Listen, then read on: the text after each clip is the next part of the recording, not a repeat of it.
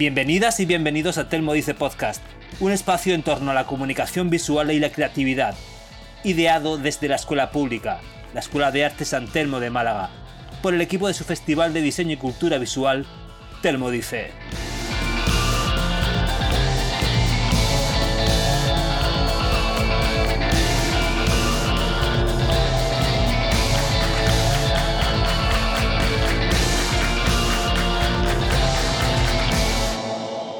Capítulo segundo. Roma Lives Matter. Con Sandra Carmona, Eva Cortés y Pepa Cartini.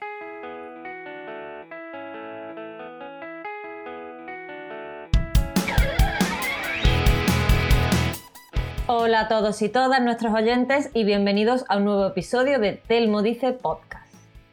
Nuestro episodio de hoy viene cargado de reflexiones y cuestiones que, inherentes a cualquier aspecto de la vida, hoy queremos reivindicar desde el ámbito del diseño, como no podía ser de otra manera. Así que esperamos que paséis un buen rato con nosotras, porque hoy somos todas chicas, y poder haceros reflexionar un poco. Aquí comienza nuestro tercer episodio de Telmo Dice Podcast, comienza Roma Lives Matter. Hola Julia, Terelo aquí presente, eh, os va a explicar un poquito de qué va este podcast, ¿no? El título Roma Lives Matter eh, nos suena un poco raro, ¿no? Habrá gente que incluso ni sepa de qué se trata y piense que Roma habla de la capital de Italia o algo por el estilo. Pero no, Roma no habla de Italia, sino que habla del pueblo gitano o romaní. Y lo que queremos decir es que las vidas del pueblo gitano importan, que sería la traducción de este título, ¿no? Pero muchas veces son invisibles o no se les conoce. Y sobre todo hay creadores gitanos y gitanas que no se conocen, que son invisibles y que es necesario o creemos que queremos darles voz. Eh, ¿Cuándo surge la idea de este podcast? Pues yo, por ejemplo, cuando surgió el movimiento Black Lives Matters, empecé a ver en páginas web de diseño que hablaban de, de, cómo los diseñadores negros norteamericanos no estaban visibilizados y empezaron a crear plataformas para que se viera su trabajo o a charlas donde les daban visibilidad. Y entonces yo me planteé eh, en qué momento en España hemos tenido una situación similar y me di cuenta de que esa posición de privilegio, que es la que un poco los diseñadores blancos, negros estaban diciendo que tenemos los blancos, ¿no? también existía en España, eh, quizás no con la comunidad negra, pero sí con el pueblo gitano. Y me pregunté, pues, ¿dónde están los diseñadores gitanos y gitanas? ¿no? Y ahí fue donde surgió la idea de empezar a buscar qué gente en España hacía cosas creativas y, se dedicaba al diseño, a la ilustración o a todo lo que está relacionado con, el entorno que nosotros vivimos día a día. Y, también empecé a leer pues, eh, posts que hacía la gente en Instagram y, por ejemplo, me, me gustó uno que decía que el antigitanismo en España era un racismo de segunda, porque en España nos solidarizábamos mucho con el movimiento Black Lives Matter, pero no criticábamos el racismo que se practicaba hacia la comunidad gitana que es igual de importante y que mm, no lo vemos, ¿no? Está como estandarizado. Entonces, eh, a raíz de eso también me di cuenta que hay una tendencia en el diseño, diseño gráfico o diseño en general, que cada vez va hablando más de la descolonización, ¿no?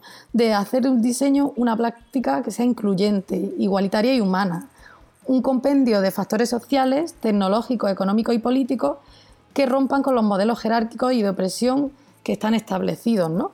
Eh, hay que dejar ver el diseño con un enfoque menos comercial y capitalista y hacernos conscientes de que es una herramienta poderosa de transformación cultural y social, que influye en los individuos y en la sociedad.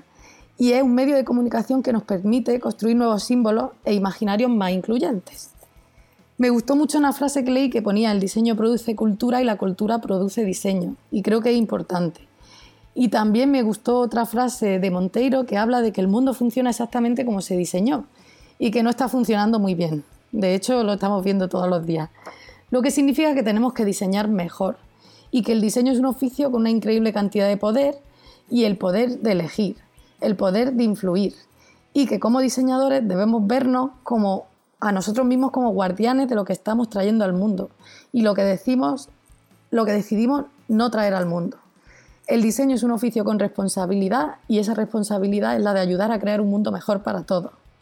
Esto es todo muy bonito, pero en resumen, cuando nosotros hacemos nuestro festival Termodice, llevamos años dándonos cuenta de que siempre traemos los mismos diseñadores famosos, normalmente son europeos norteamericanos, normalmente son hombres blancos y al final eh, nos dimos cuenta que no estamos haciendo un hueco para otras personas que también son creativas, que aunque no sean famosas o no sean conocidas, también son importantes, ¿no? Por eso decidimos hacer un podcast más inclusivo, ¿no? Intentar hacer una difusión del diseño que hacen mujeres, gitanas y diseñadoras, comunicativas, ilustradoras, copies. Eh, hay de todo. Aunque no lo creáis, hay de todo. Bueno, bueno, pues hoy Terelo, hoy contamos con la presencia de tres de esas mujeres que a través de la creatividad están intentando poner su granito de arena para generar un cambio en nuestra sociedad y concienciar y, y educar. Así que este año puedes sentirte un poquito más aliviada. Eh, Sandra Carmona, malagueña, ilustradora, feminista, educadora, editora y con amplia experiencia en diversidad e identidad de género, además de exalumna de nuestra escuela. Pepa Cartini trabaja como copy gastronómica o, como ella misma dice, diseña mensajes con palabras. A veces nuestro alumnado no sabe qué es un copy sin darse cuenta de que es una de las facetas más importantes dentro del diseño y la comunicación paradójicamente. Y por último tenemos también a Eva Cortés, que desde Valencia trabaja sobre feminismo y denuncia social a través de sus ilustraciones. La verdad es que es un placer contar con vosotras. Y bueno, también leí en otro blog, os dais cuenta que he estado todo el rato ahí informándome, ¿eh? pero una activista africana decía, y eso sí que no lo sabía, que nosotras aquí, que somos blancas, que no somos gitanas, somos como unas aliadas, y nuestro rol sería el de reconocer nuestro privilegio y utilizarlo para apoyar la causa, ¿no? Entonces decían que nosotras no tenemos que usar el micrófono para hablar por nosotras, sino que lo tenemos que dar, os lo pasamos y os dejamos hablar. Así que, dicho lo dicho, os dejamos hablar. Bueno, hola, a, lo primero, hola a las tres, ¿no? Hola Eva. Buenos días. Hola Sandra y hola Pepa. Para empezar, sería interesante conocer primero un poco de vuestras vidas y de vuestra carrera. Seguramente una carrera de obstáculos, por supuesto, para llegar a donde habéis llegado. Sandra, eh, cuéntanos tu experiencia como ilustradora y educadora y próximamente con tu editorial. Bueno, buenos días a, todas. Me encanta estar rodeada de mujeres creativas, eso es lo primero. Y también tener, por otra parte, a, dos de, de, las que fueron mis profesoras, de las que aprendí muchísimo.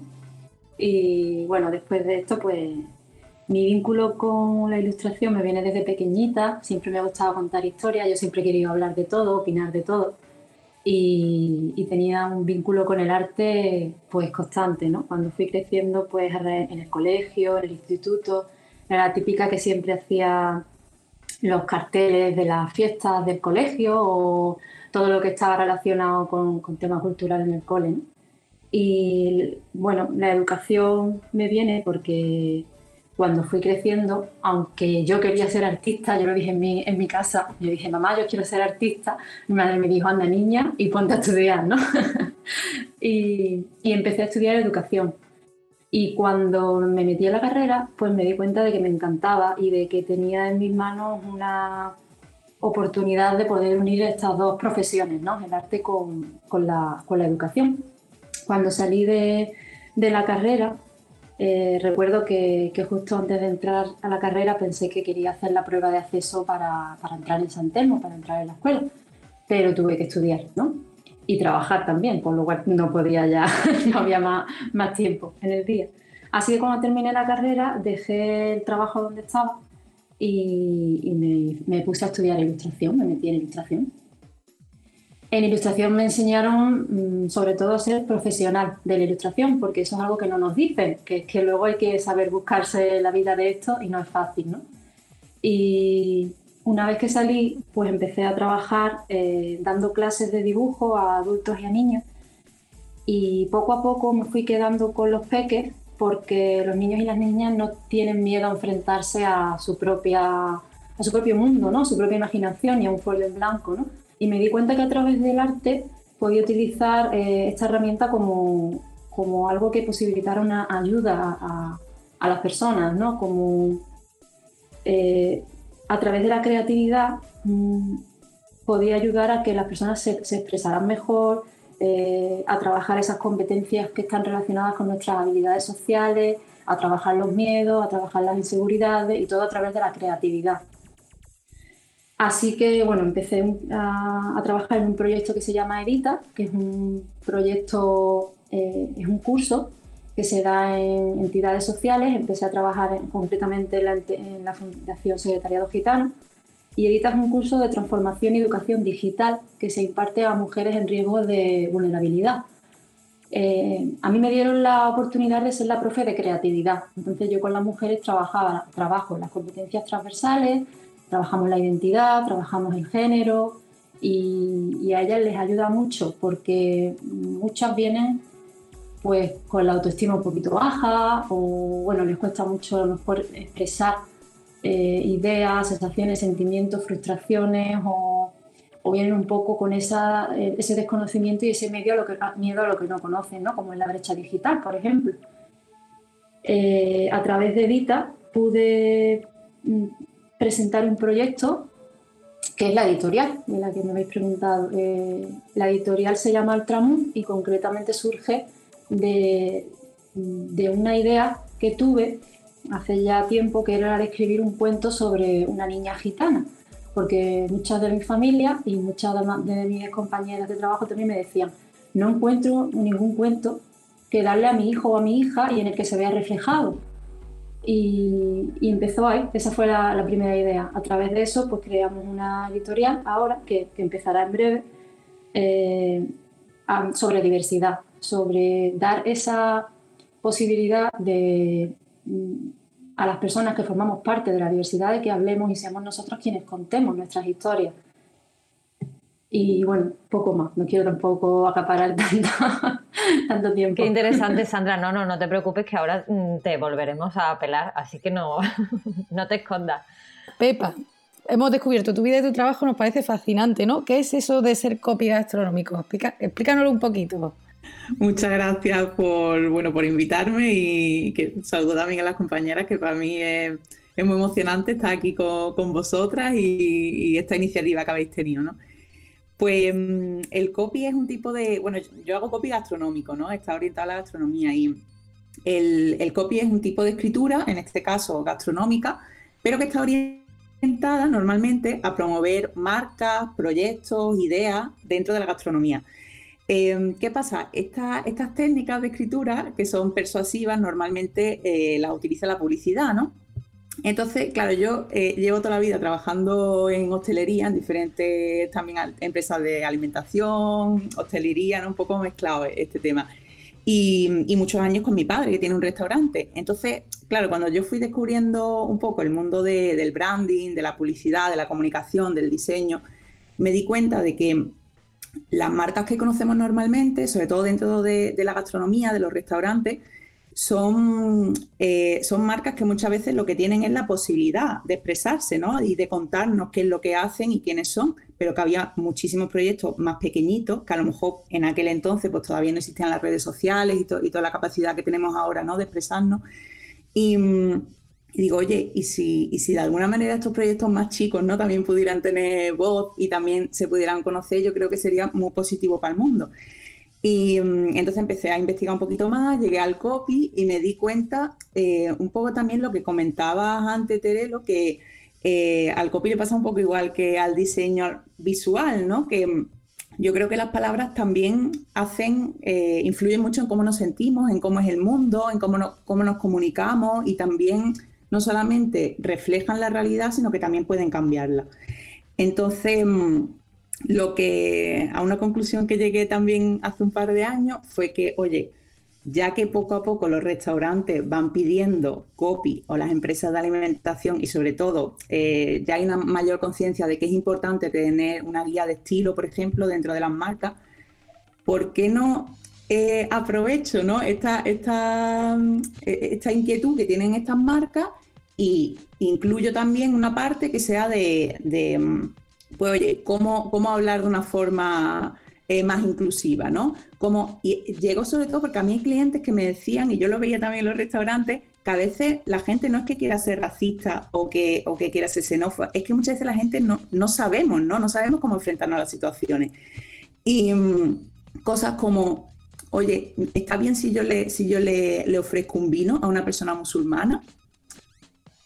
en un restaurante, son dudas que todos nos, nos pueden venir, está bien si le ofrezco los, platos con carne, Em, son dudas que a todos nos pueden venir. Entonces, este tipo de guías, pues creo que le ayuda a los restaurantes y a las marcas alimentarias también a tener una comunicación un poco pues, más, inclusiva y, sobre todo positiva también para todos, ¿no? Bueno, me he enrollado aquí, me habéis preguntado por lo que hago y al final estoy contando aquí mi vida. No, pero está, así nos enteramos de lo que hace. De hecho, es que, claro, es verdad que las marcas ahora tienen que tener mucho cuidado porque hay mucha presencia digital y, enseguida, como te equivoques en algo, van a por ti. Con lo cual, es normal que se preocupen también. Es que al final es comunicación.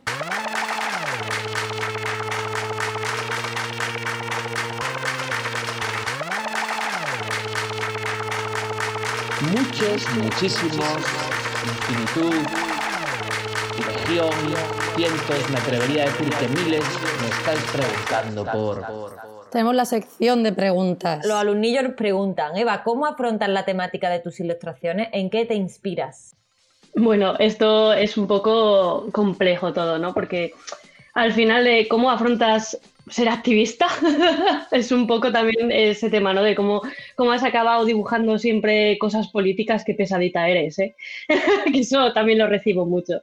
Pues es que, claro, al final nadie, nadie elige ser activista y a la hora de afrontar la temática de una ilustración, te enfrentas a, al principio a dibujar lo que te gusta y al final acabas dibujando lo, lo que te vibra. Y, y, un poco es lo que me ha pasado a mí. A mí lo que me vibraba y lo que me tenía inquieta, no sé si es porque soy una persona muy sensible o muy rabiosa en algunos aspectos o lo que sea, eran las injusticias. Entonces, eh, al final acababa dibujando en un principio lo poco que sabía de feminismo, porque al final nadie nadie aprendida, ¿no? Con todos los, o sea, teniendo en cuenta todos los privilegios que yo tengo en comparación con mucha otra gente y luego que también es un privilegio tener una herramienta gráfica como es poder dibujar y poder tener técnica o incluso haber tenido acceso a estudios de diseño y de ilustración, cosa que mucha gente no puede permitirse. Eh, para, poder desarrollar esto de una forma más limpia, más clara, más profesional y aún encima coger el altavoz cada día un poquito más alto y con un poquito más de público. Mm, la inquietud de dónde orientarme o cómo acabar haciendo según qué tipo de consignas en mis ilustraciones era también investigar un poco sobre lo que no tenía en mis círculos. Y al final, eh, en los espacios de militancia vas a encontrar mucho eso. Eh, otras realidades que tú eh, en el círculo de tus amigos y tu familia no vas a tener es muy interesante y mm, que desde tu posición, ¿no? Quizá pues eh, optes por posicionarte de esa manera, valga la redundancia. Bueno, al, final es que si no caes en la hipocresía también, hay que tener mucho cuidado cuando hablas eh, de ciertas cosas. Y bueno, es, normal el principio errar, o sea, quiero decir, y al principio y después, al final el aprendizaje está en continuo crecimiento.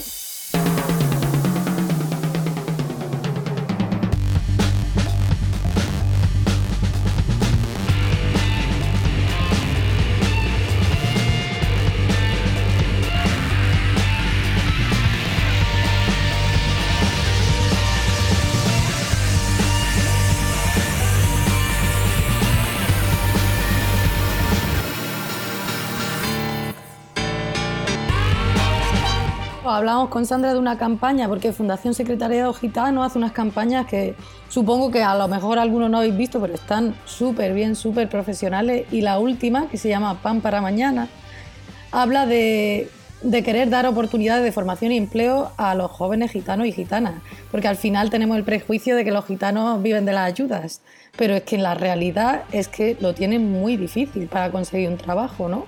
Y claro, eh, sigue habiendo un problema sistemático, ¿no? Sandra, yo creo que, por ejemplo, los gitanos y gitanas invisibles, sabemos que los romaníes representan una de las minorías más numerosas antiguas de Europa y, sin embargo, son el pueblo más rechazado del continente.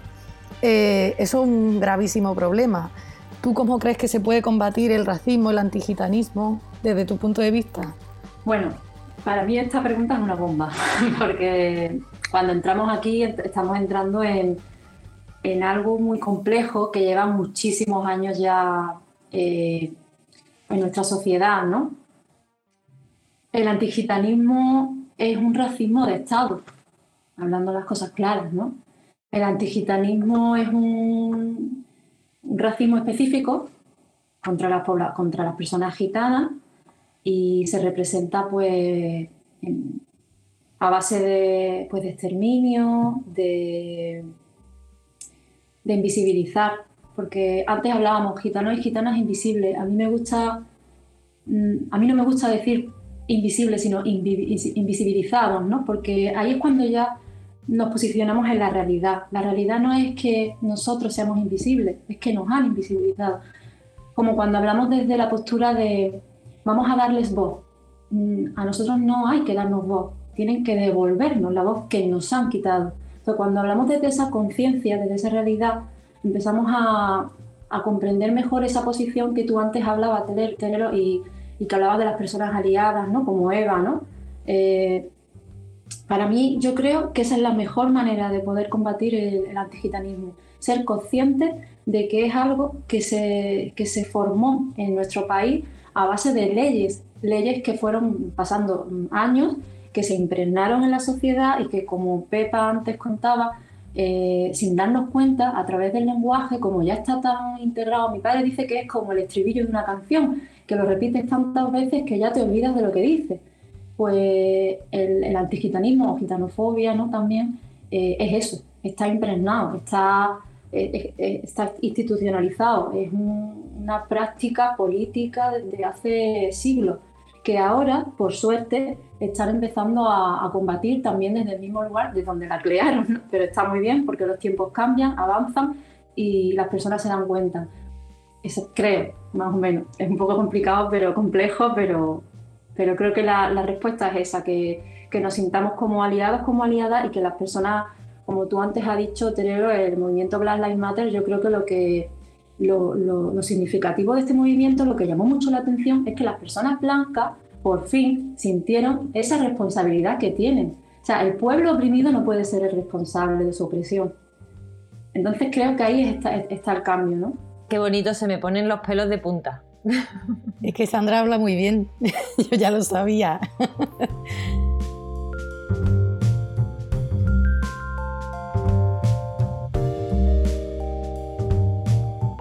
Pepa me hablaba de los prejuicios, ¿no? Y del white explaining. Es que todos estos términos, como son en inglés, pero si nos los puedes explicar tú que controlas de lenguaje, ¿de qué van? Yo creo que nos ayudaría también. Pues em, la verdad es que yo esta, esta idea también la, eh, como nombre, la descubrí hace poco. O sea, yo creo que es una cosa que que se vive, eh, bueno, o que vivimos eh, durante toda nuestra vida, pero que es verdad que hasta muchas veces hasta que no le ponemos nombre a una idea, ¿no? No, no somos conscientes, ¿no? Y tampoco no la podemos debatir ni poner en común cómo nos sentimos y, la experiencia que hemos tenido. Entonces, el white explaining, igual que el, el, el, eh, mansplaining, por ejemplo, yo creo que parte de la base un poco de querer explicarle a, un, a una persona su propia realidad. Entonces, si tú no vives la misma realidad de esa persona, por ejemplo, si tú eres hombre y no vives la realidad de una mujer, no vengas a explicarme eh, qué es la regla, qué, cómo me tengo que sentir, ni qué es el feminismo, ni nada de esto. Si tú no eres una persona gitana y yo sí lo soy, no me hables, o sea, no vengas a explicarme ni cómo es la gente de mi etnia, eh, no me vengas a explicar cómo son mis costumbres culinarias, ni si, ni si mi pueblo es racista o machista o todo esto, ¿no? Entonces, me pareció Mm, me parece muy interesante hablar de este tema con, todo el mundo que quiera unirse, porque creo primero que las personas que, tenemos, somos gitanas o somos mestizas, em, creo que es algo que vivimos durante toda la vida y, em, yo creo que la, que, la, gente blanca no se da cuenta de eso. O sea, el, al menos a ver, ahora lo que opinan también las experiencias que, de las compañeras, porque al menos bajo mi experiencia, bajo mi punto de vista, ha sido un poco eso, ¿no? De, de, gente súper convencida, queriendo explicarme, pues, que cómo son las cosas, y que si el pañuelo, y que si esto, y yo diciendo, pero vamos a ver, pero tú, tú, tú, tú estás allí, tú, tú eres así, tú vives como, pero si es que, ¿qué me estás contando, no? Pero claro, eh, yo creo que también un poco depende del momento de tu vida que te pille, ¿no? Como creo que también esto es un poco un camino, ¿no? De ir dándote cuenta de cosas y y poniéndolas en común, dándote cuenta de que no eres la única persona que tiene esa, esas experiencias, ¿no? Esa, o muchas veces también es, esas heridas, ¿no? Porque eh, este tipo de cosas también nos afectan a nivel emocional individual. El tema del Black Lives Matter, como, como habéis dicho antes, o sea, yo de repente veo a toda España con los cartelitos negros y que si, ¡oh, venga! Era... Digo, pero vamos a ver.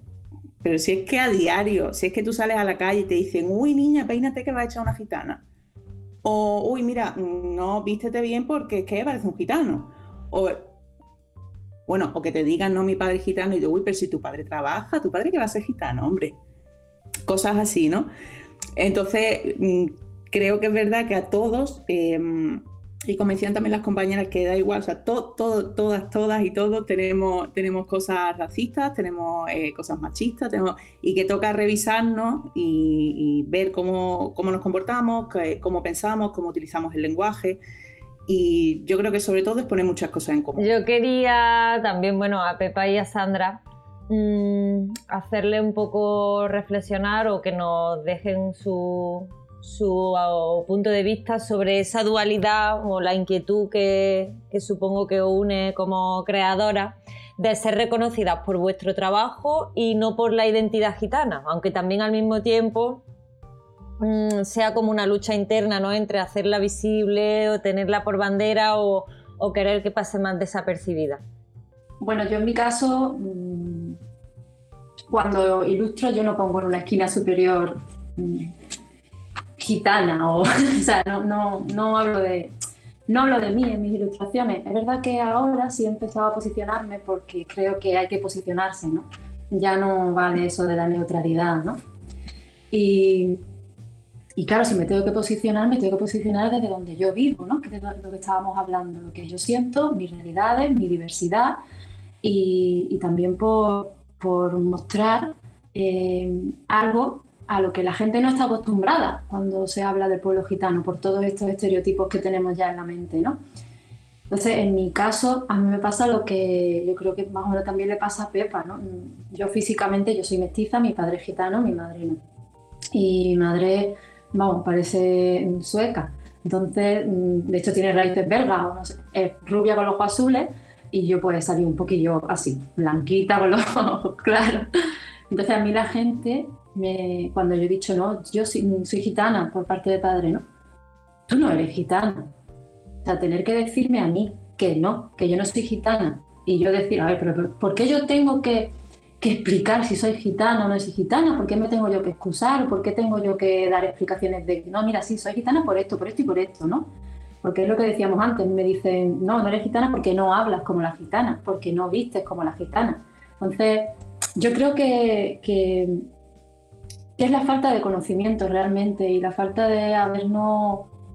Mm, creo que aquí me siento yo, por ejemplo, responsable, ¿no? Aquí tengo yo mi parte de responsabilidad, el, haberme sentido tan neutral en este sentido, ¿no? Hasta, hasta hace años, ¿no? También te sientes neutral porque no quieres visibilizar algo que te duele, obviamente, que a lo que sabes que te vas a tener que enfrentar. Porque yo sabía que en el momento que yo empezara a hablar de esto y a, y a visibilizar más esta parte de mí, pues ahí van a empezar a ver mi carreta otra vez. Entonces, pero bueno, que no me arrepiento para nada, al contrario, creo que está dando mucho más sentido a mi vida porque lo más bonito de este mundo es saber quién eres y también lo más difícil, creo yo.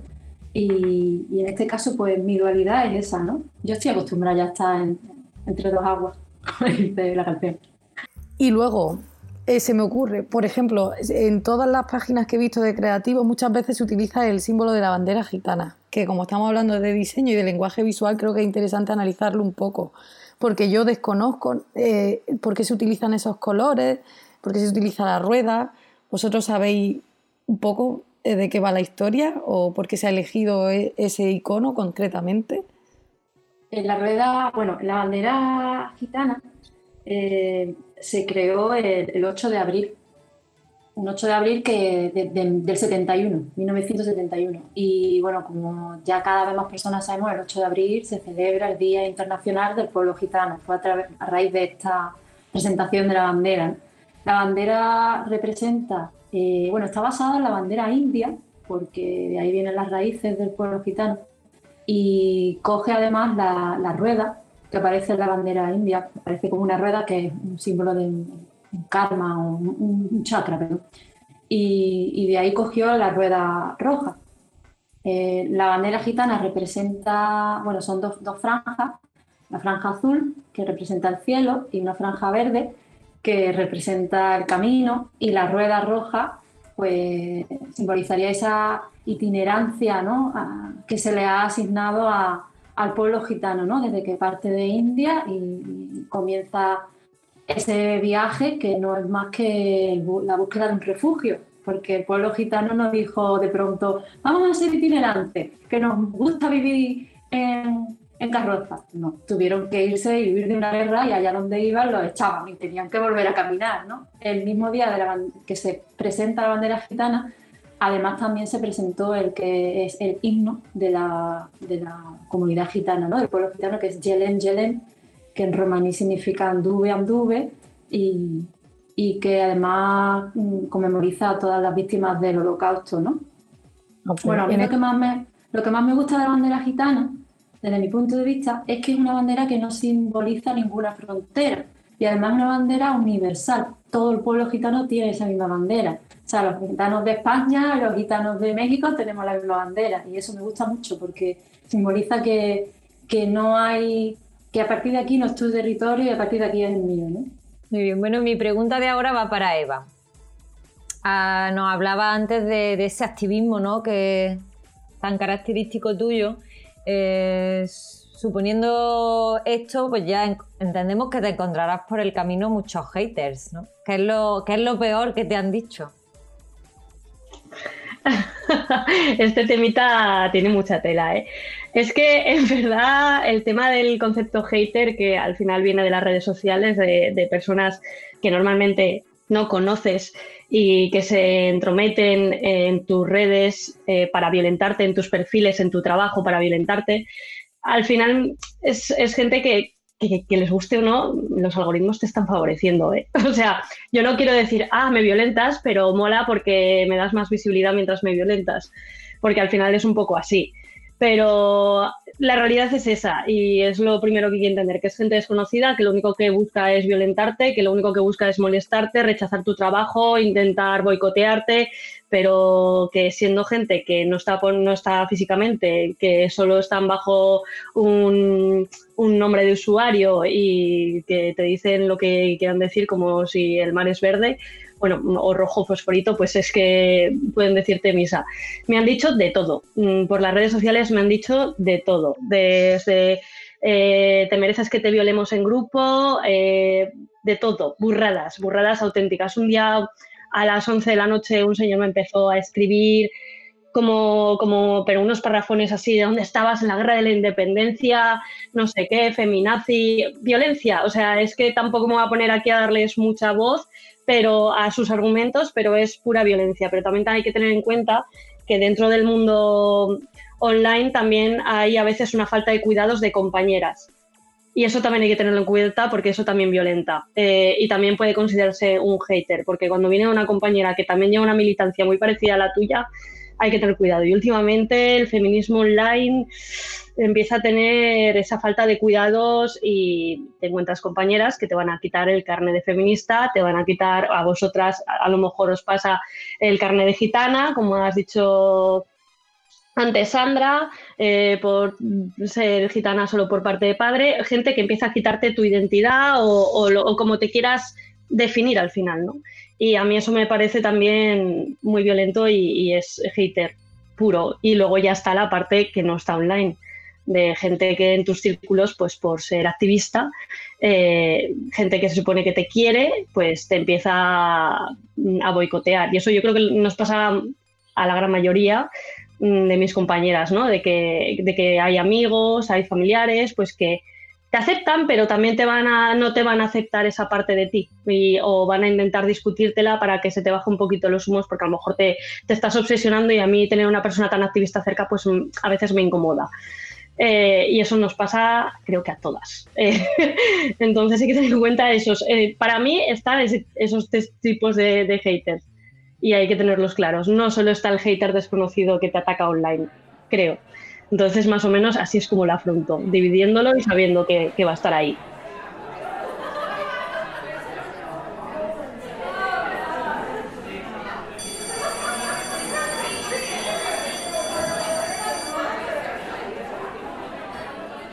Bueno, tenemos otra subsección, ¿no? Que se llama el bocata del Fali. Que esto solo lo va a pillar Sandra, porque el Fali era eh, el bar de nuestra, la cafetería de nuestra escuela, que ya se ha jubilado, pero es donde pasábamos los recreos, que era poco tiempo.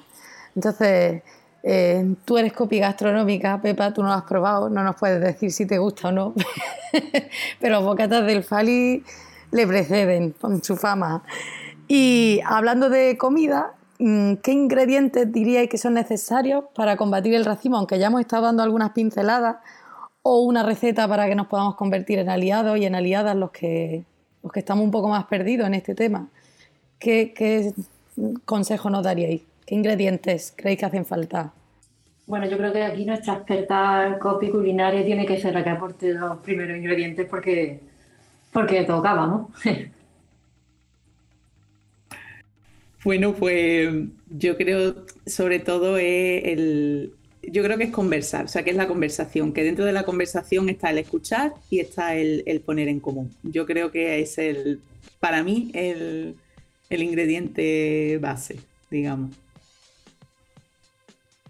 La autocrítica yo creo que también, que es hora ya de que, de que nos miremos hacia adentro, que dejemos de, hacer tantos TikToks y postureos y, vivamos en un, mundo más, real, ¿no? Que, está claro que como no lo hagamos, vamos a, donde vamos, ¿no?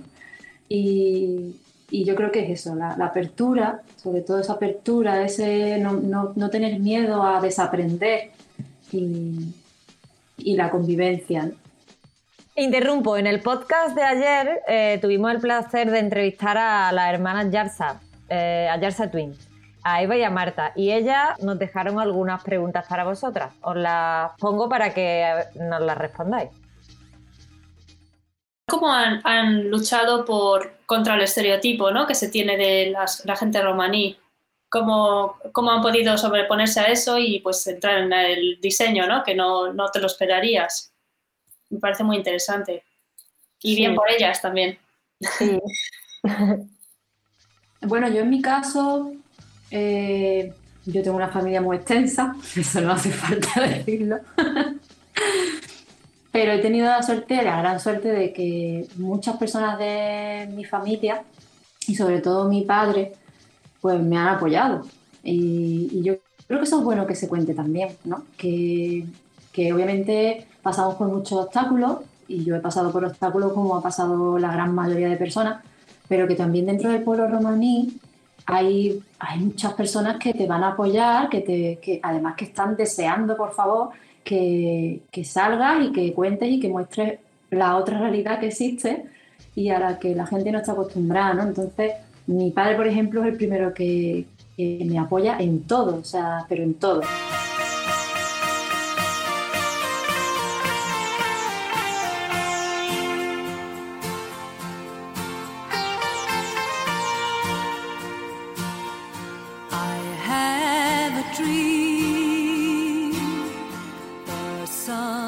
Tenemos otra sección que se llama I Have a Dream, que creo que no podía ser más adecuada para el podcast que estamos tratando hoy, ¿no? Eh, y mi pregunta sería, ¿cuál sería vuestro sueño en un futuro o cómo veis dentro de unos años, ¿no? Pues mm, yo la verdad es que, me dejen como estoy, o sea, que la verdad, porque en verdad viene un poco al, hilo también de lo que estamos hablando, que, que eh, parece que sobre todo las personas que somos emprendedoras, ¿no? Que, bueno, y montaba aquí el imperio y tener un montón de gente trabajando para mí, yo no sé qué. Yo hace poco llegué a la conclusión de que a mí me gusta ser freelance, me gusta ser autónoma, digamos, yo mi proyectito, atender a los clientes eh, a los que yo pueda atender con mi tiempo y con mi dedicación. Y ya está, y sí, que me dejen como estoy, salud y que, y bueno, y libertad, ¿no? Ya que estamos, vamos a completar el, a completar el deseo puesto para, para todos, vamos. Pues yo parecidísimo a Pepa, o sea, a mí me gusta ser freelance y, me gusta poder gestionarme mis horarios sin esas imposiciones de horarios de oficina, tienes que estar a tal hora despierta, luego no sé qué. Me gusta más adaptarme, fluir, eh, tener una relación sana con los clientes, humana, porque parece que los formalismos en las empresas grandes son muy tal. Pero lo único que me gustaría mejorar respecto a, este tema, y creo que, lo diré por todas, es la precariedad. Porque en el mundo de la ilustración la precariedad es una pasada. Y en tu mundo, Pepa, yo creo que será lo mismo, porque son trabajos que no se ven no se valoran hasta que se dan cuenta los empresarios o tus clientes que lo necesitan. Eh, a mí me gusta como estoy, me gustaría seguir creciendo, a ver a dónde me lleva el camino, pero, pero me gusta, la verdad, también soy un poco masoca, pero me gusta ser autónoma. No, es un trabajo que disfruto un montón. No, bueno, pues mira, yo mi deseo sinceramente que termine ya esta pandemia, que nos deje que nos deje volver a donde estábamos a ver si hemos aprendido algo, que aunque parezca que no, aunque parezca que aquí hemos aprendido poco, yo sigo teniendo fe en la humanidad. Creo que sí, hay mucha gente que nos hemos planteado, nos hemos replanteado nuestra forma de vida y que miramos el mundo ahora con otro ojo. Y, y lo primero, pues eso, que, que, que, nos dejen volver a salir a las calles, a, a tocarnos, a, a, besarnos, a abrazarnos y, y olvidarnos tanto de las tecnologías que están muy bien pero como herramienta humana tienen que ser otras, ¿no? Luego me gustaría mucho que, la gente viera la, la, fuerza que ha tenido el arte y la cultura también dentro de esta situación y, creo que se sigue infravalorando tanto a las personas creativas a pesar de todo, ¿no? Eh, yo, espero que, una vez que pase esto, por fin, por favor, se hable del estatuto del artista, que se ponga encima de la mesa, aunque ya se ha puesto, pero que, se trate en serio, porque aunque, como mis compañeras han dicho, a mí me encanta trabajar de lo que trabajo, yo ya no puedo estar más agradecida a la vida, porque además me, está permitiendo el crecer y, mejorar como persona, me está permitiendo eh, conocer a, mujeres eh, de las que mm, yo no tengo palabras para, hablar, ¿no? Todo lo que me están dando ellas, ¿no? trabajar con ellas, ¿no? Y, bueno, en, la, editorial, pues sí me gustaría tener el deseo de, poder hacer que los libros llegaran a ocupar espacios culturales, sociales, educativos, ¿no? Que la gente vea la realidad de la diversidad, que, que, las personas diversas podamos contar nuestra propia vida, tener nuestros propios, nuestro propio espacio y que eso llegue a convertir el hecho de, que dejemos de hablar ya de minorías y mayorías, ¿no? Y que hablamos de personas, es lo que a mí me, gustaría.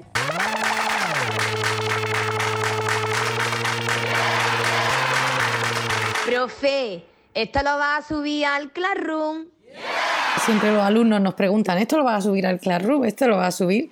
Y yo creo que hay un documento genial, bueno, varios documentos que yo subiría al Classroom, pero ya, pero vamos, que es que los pondría en la educación desde pequeñitos, tendrían que ser obligatorios.